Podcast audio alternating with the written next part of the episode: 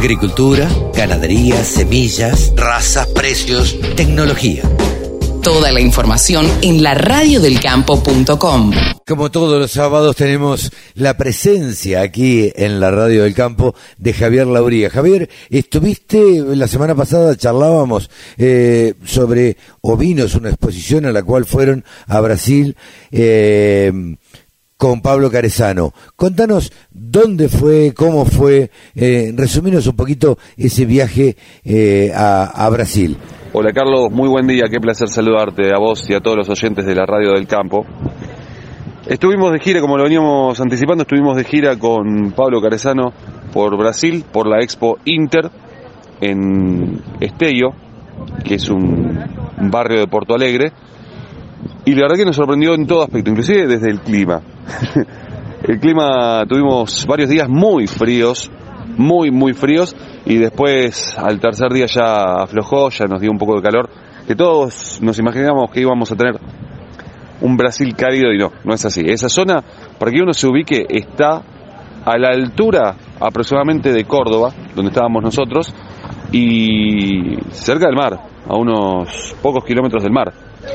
La verdad que muy lindo en todo aspecto. La expo se desarrolló en un predio de 50 hectáreas, muy bien, muy bien trabajado todo desde la organización, en todo aspecto.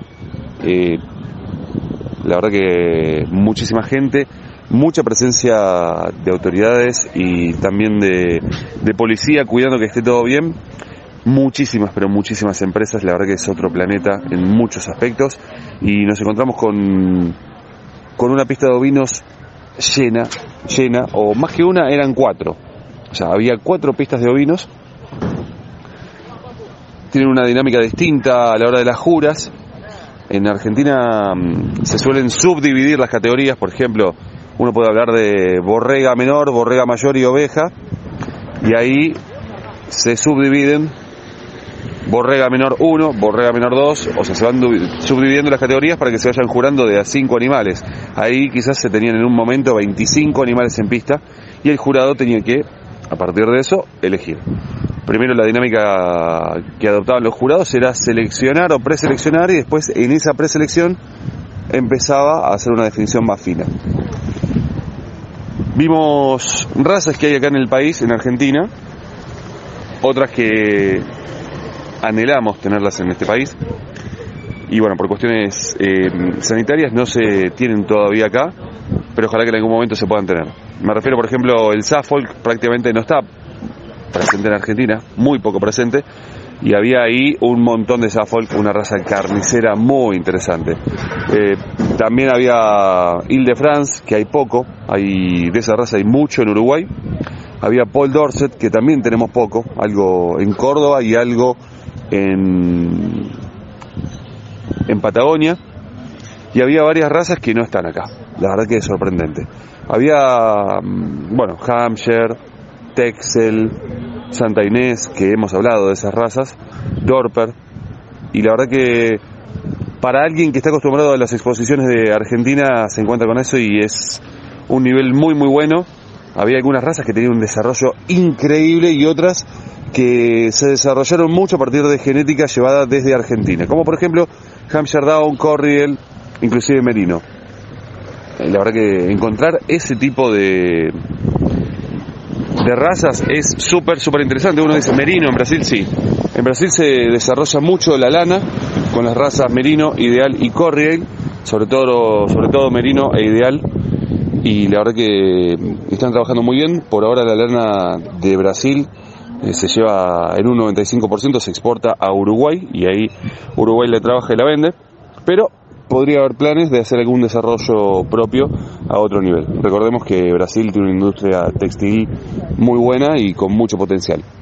Eh, nos encontramos obviamente que los precios para el argentino son caros, comer es caro, lo que sea o lo que encuentre es un poco más caro por la paridad, pero sin embargo, bueno, la verdad que eh, vale el esfuerzo para poder ver todo lo que se trabaja. En cuanto a razas, perdón, a, la especie bovina, había muchas, muchas razas que algunas las hemos escuchado nombrar acá, en Argentina, y otras directamente ni las escuchamos nombrar. Muy bien desarrolladas, muy buen trabajo, muy buena presentación. Eh, si volvemos a los ovinos, hablamos de, por ejemplo, que los stands son stands que se tienen durante 30 años, por lo cual son edificaciones.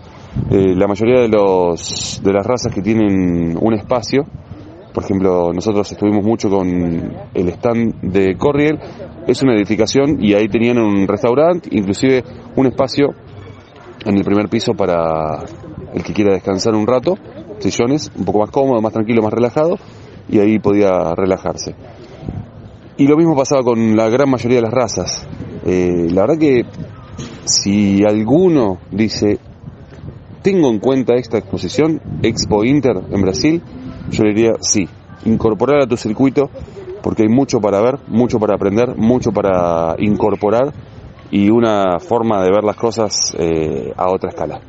Así que bueno, Carlitos, este es un breve resumen.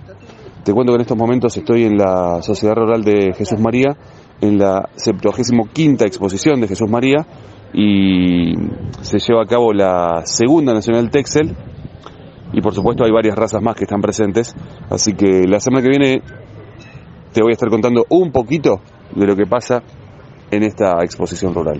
Te mando un fuerte abrazo, un saludo grande para todos los oyentes y nos estamos encontrando muy pronto.